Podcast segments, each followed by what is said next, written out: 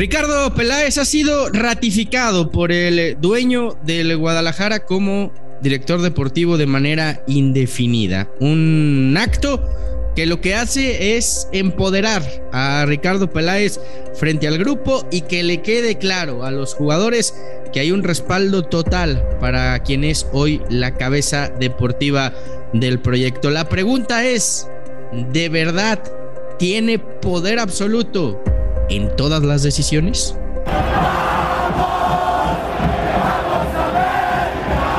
Mauri ha tomado una determinación y el haber dejado a Ricardo Peláez como director deportivo de manera indefinida está aniquilando prácticamente pues las opciones de Marcelo Micheleño para ser técnico del Guadalajara a partir del siguiente torneo.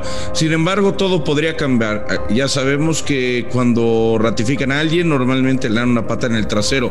Ojalá este no sea el caso porque Ricardo Peláez eh, me parece que ha trabajado bien en todos los clubes en los que está, con honestidad, con esfuerzo, dejando su marca. Sin embargo, en caso de perder frente a Mazatlán, podrían quedarse sin repechaje. Los dos grandes.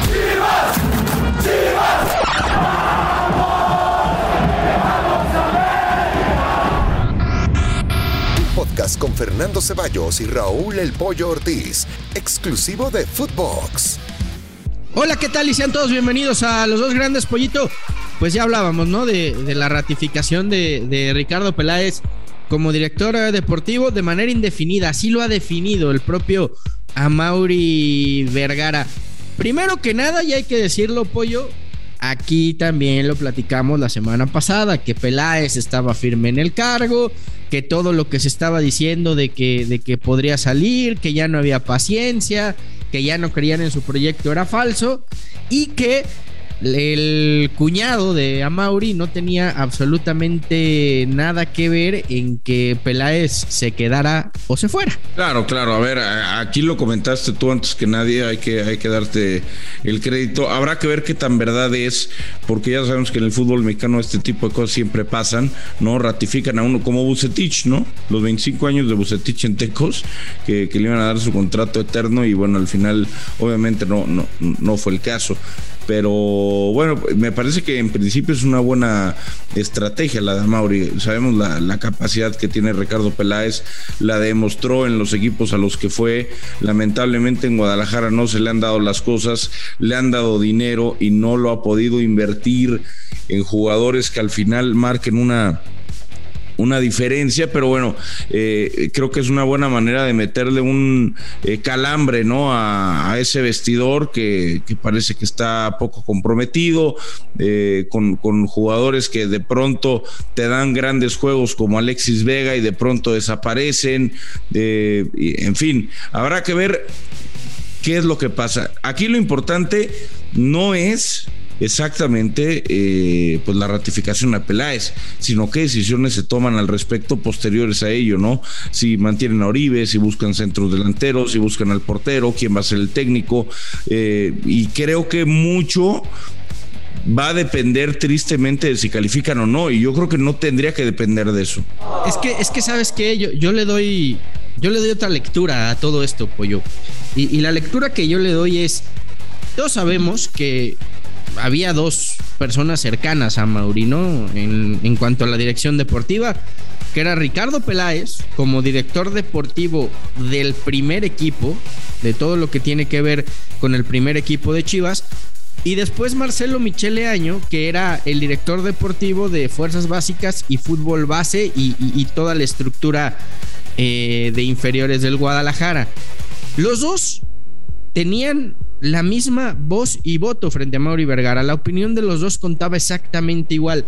Y me parece que ahí era donde había dos proyectos que no terminaban de, congeniar al 100. La idea de Peláez de vamos a traer refuerzos de calidad que eleven el nivel, que ilusionen a la afición, que hagan que la gente vuelva al estadio, que esto te va a generar más recursos y por ende te va a dar un equipo más competitivo. Y la idea de Marcelo Michele Año de apostar únicamente por jugadores de cantera. Creo que hoy a Mauri Vergara se ha dado cuenta que con jugadores de cantera únicamente no puedes hacer un equipo competitivo. Que sí, Chivas tiene que invertir en cantera y, formar jugadores porque de eso vive, pero que a la vez tienes que traer refuerzos de calidad. Y hoy me parece que Ricardo Peláez le acaba de demostrar a Mauri dos cosas. Primero, que su amigo Marcelo Michele Año no está listo para agarrar el toro por los cuernos y ser técnico del Guadalajara.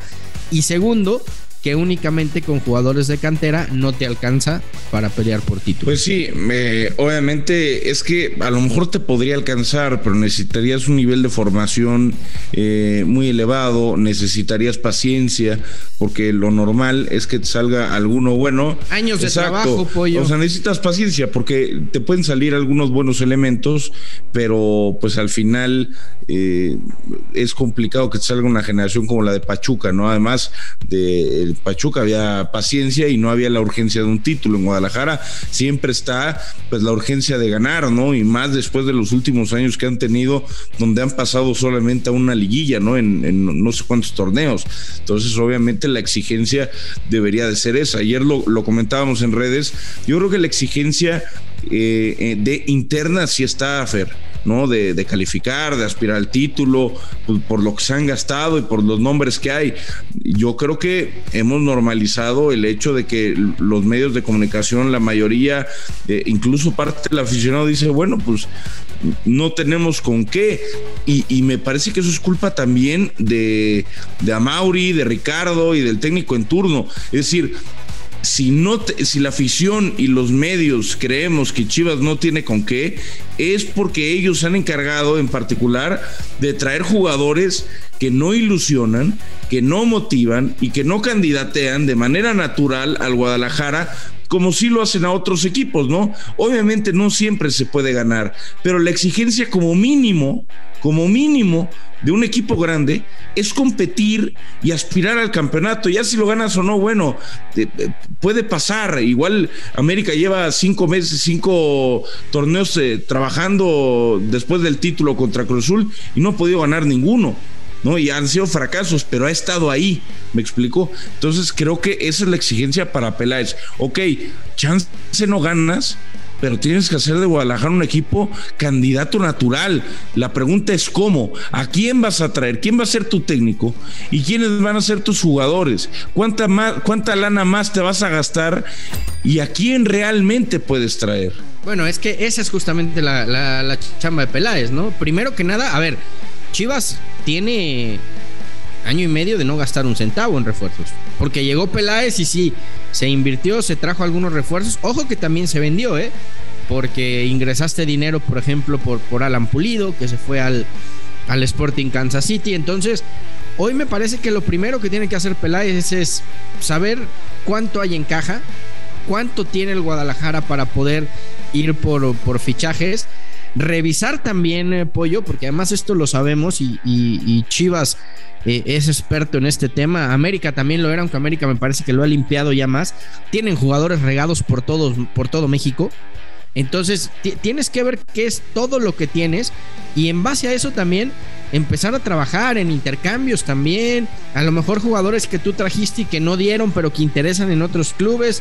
Ver qué puedes traer, no sé sí necesitas reforzar el equipo. No puedes apostar únicamente por fuerzas básicas. Yo sé que hay una inversión importante de cerca de 8 millones de dólares en fuerzas básicas, en estructura y en sacar jugadores. Eh, lo cual es extraordinario porque Chivas necesita eso, está claro.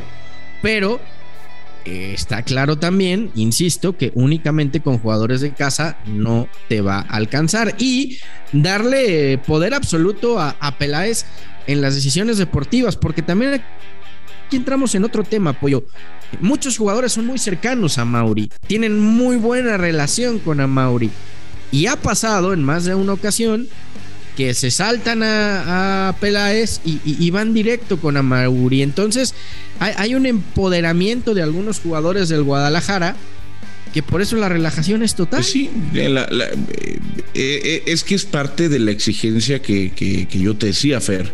O sea, eh, cuando tú contratas a tus amigos, ¿no? Eh, o cuando te, vuelves parte de, porque hay que recordar que pues a Mauri, cuando, cuando su papá, que en paz descanse, agarra el Guadalajara, pues él era un niño, ¿no? O sea, él fue creciendo con el tiempo, fue llevando su carrera hacia otra parte, él, a él no le interesaba la parte del fútbol, lamentablemente toca esto, eh, donde él se tiene que, hacer cargo del primer equipo y de la institución y tal, y bueno, es asesorarse con los mejores, y, y me parece lo más válido, ¿no? A ver, si tú no tienes la capacidad o no tienes el conocimiento, pues paga para rodearte de, tener a los mejores asesores y que lleven al equipo a lo mejor.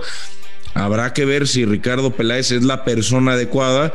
Yo creo que puede ser, pero el, problema, y lo sabe a Mauri, lo sabe Ricardo, lo sabes tú y lo sabe cualquier chivo hermano, es que esa autolimitación que se han puesto de jugar con puros mexicanos, de no aceptar naturalizados y bla, bla, bla, pues, en el fútbol de hoy, eh, globalizado como está, pues obviamente complica todo, ¿no? Porque en México ya no son el equipo eh, tan poderoso como para pagar cualquier cosa. Eh, pero Pollo, pero, pero es que yo, yo, yo ahí difiero, ¿eh? Yo ahí difiero, te voy a decir por qué, y lo platicamos el otro día. Entiendo lo que dices de las limitantes, pero el problema de Chivas es que ha venido arrastrando muchas decisiones en lo deportivo o sea, sí, entiendo lo que me, vas a comentar, lo de Pizarro y lo de Orbelín, y lo de Pulido. Pero es que tampoco eran Chicharito Herrera y Jiménez, güey. O sea, era, o sea, buenos jugadores, pero. No, de, acuerdo, pero, pero no me digas que no competirías. Pues, por lo menos con, Orbelín sí. Pero, eh, pero Talavera era, Talavera era de Chivas, lo formaste en casa, le diste un año y le diste las gracias y después se convirtió en uno de los, de los Pues sí, pero después tuviste la opción de Cota, ¿no? Y, has tenido otros, otros jugadores. A mí me parece que gran parte del problema, de la expectativa que se ha creado con Ricardo Peláez y el Guadalajara es la cantidad de dinero que se gastó. Creo que debe ser importante que Guadalajara eh, no gaste, no, no gaste tanto por cualquier jugador.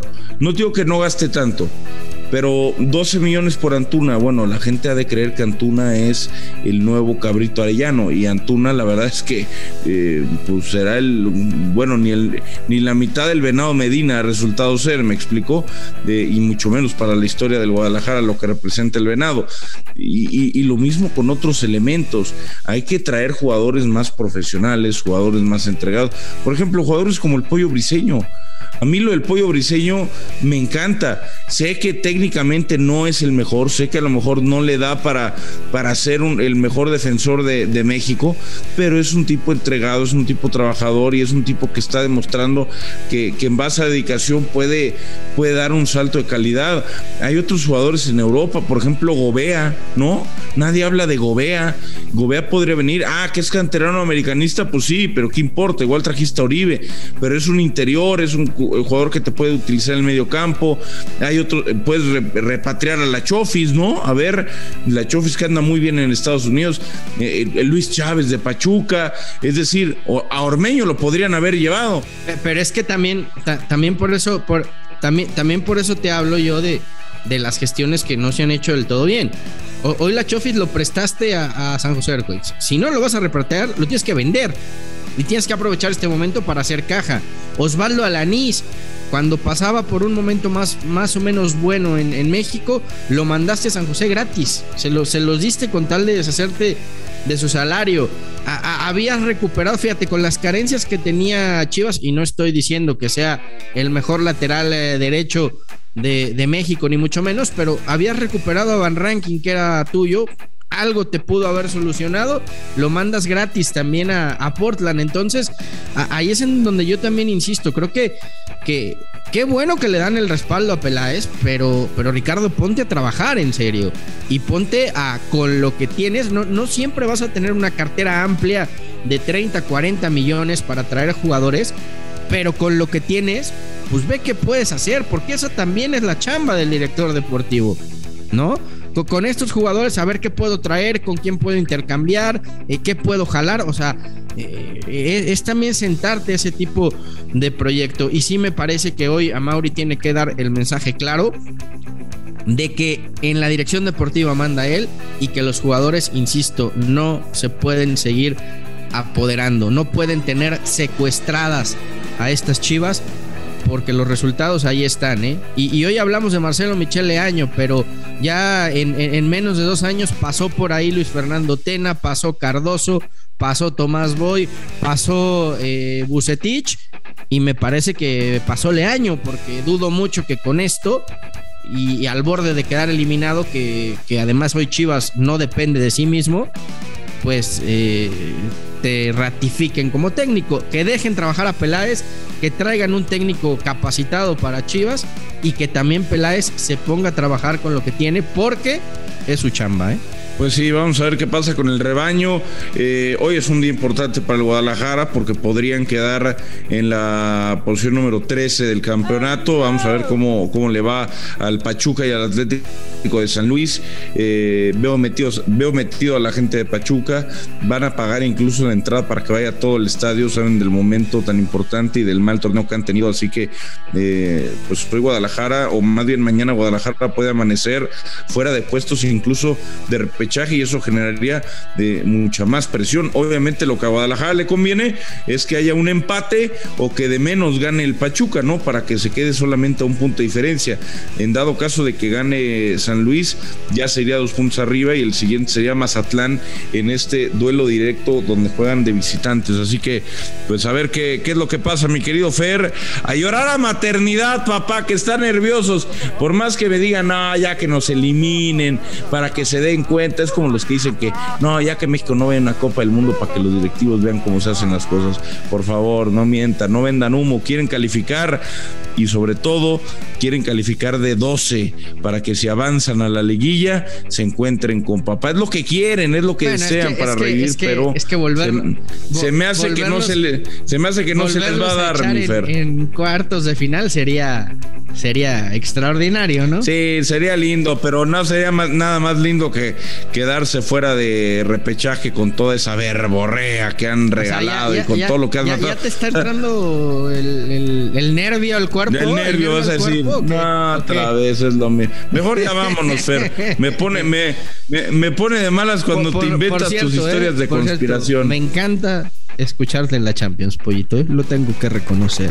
Ah, gracias, ¿Eh? chaval. Lo tengo que reconocer. Tú, ¿sabes ah, hay, una parte de aquí que vale la pena, la otra, pues, pues ni, ni qué mencionarla. ya estás, mi Fer, gracias. Abrazo grande, mi pollo. Abrazote, gracias. Esto fue Los Dos Grandes Podcast, exclusivo de Footbox.